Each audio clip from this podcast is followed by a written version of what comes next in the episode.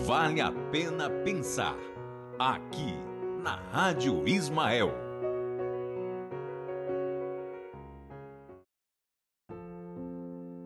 Muito provavelmente já experimentaste o momento doloroso de uma grande partida. Não nos referimos aqui a uma viagem pelos caminhos do mundo, onde o ser amado se deslocasse simplesmente da terra onde nasceu para uma outra em busca de melhores condições de vida. Nos atemos ao momento da morte. Teus olhos não conseguiram deter a torrente de lágrimas que despencaram, incontidas, refletindo a dor da saudade e do impacto causado num grande adeus. Sem aviso prévio, a morte arrebatou o ser querido, o anjo materno, a companheira de tantos anos ou o filho idolatrado, silenciando na fria máscara mortuária aquele sorriso e aquela alegria até ontem espontâneas.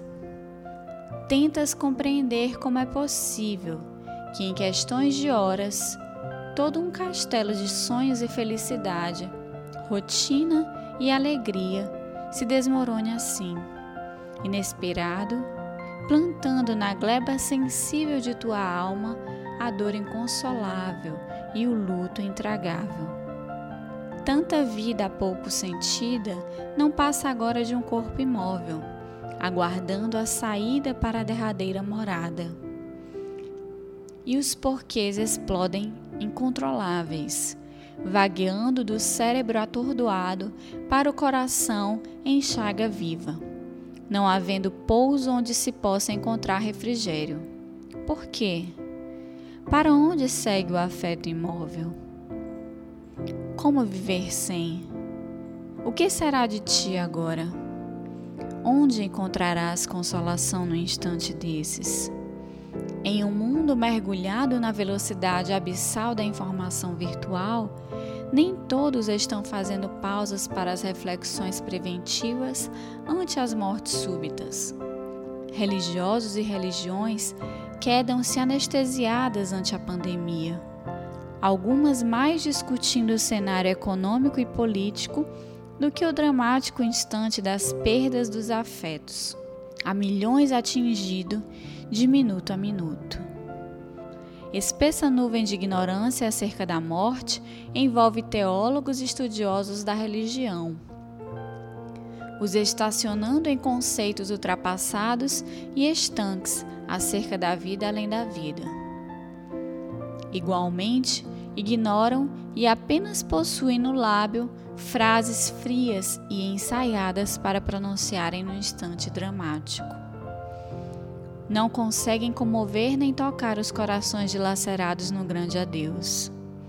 Somente um novo espiritualismo, como diria Leon Denis, seria capaz de reverter essa geração perdida que assiste impotente o arrebatamento de seus afetos queridos pela barca de Caronte, os afastando de nossa convivência em direção ao país longínquo da eternidade. No lugar, apenas dor e saudade, incertezas e vazio. Entretanto, o novo espiritualismo chegou suave, abrindo flores entre espinhos. Acendeu claridade na noite escura na tumba triste, apontando e provando a imortalidade da alma como nossa grande herança divina chamou a ciência e com ela fez parceria, atestando a continuidade da vida após a anóxia cerebral, criando ponte segura para o regresso dos que partiram. Textos e materializações, ditados e reencontros no país dos sonhos atestam que eles estão vivos, domiciliados em um mundo paralelo ao teu apenas invisíveis ao olhar carnal. Igualmente sofrem a dor da separação. Permanecem amando os que ficaram na retaguarda e em suas mãos trazem lenços alvos. com quem enxugam as próprias lágrimas, nelas tecendo comovedor poema de alegria, na ânsia do reencontro um dia. Farpeado pela lâmina fria da dura separação imposta, honra as vidas queridas pelo cumprimento dos teus deveres. Homenageia-os pela retidão da tua conduta. Alça teus pensamentos ao infinito e entrega-os a Deus. Pai amoroso e justo, pranteia a breve separação, tocada do até logo e não de um perene adeus. Eles vivem. E recordando Jesus que retornou do sepulcro ao terceiro dia, deixa-te conduzir pela esperança e pela fé lúcida, a te apontar a continuidade da existência além do pó, a que se reduziu a argamassa celular vencida, descortinando júbilos e alegrias vindouras, a te preencher a alma sensível. Ele nos prometeu vida e vida em abundância.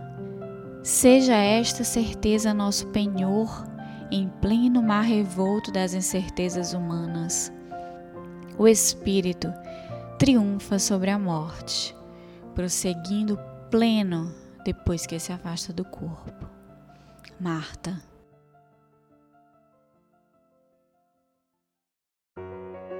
Você ouviu? Vale a pena pensar. Com reflexões espíritas, aqui na Rádio Ismael.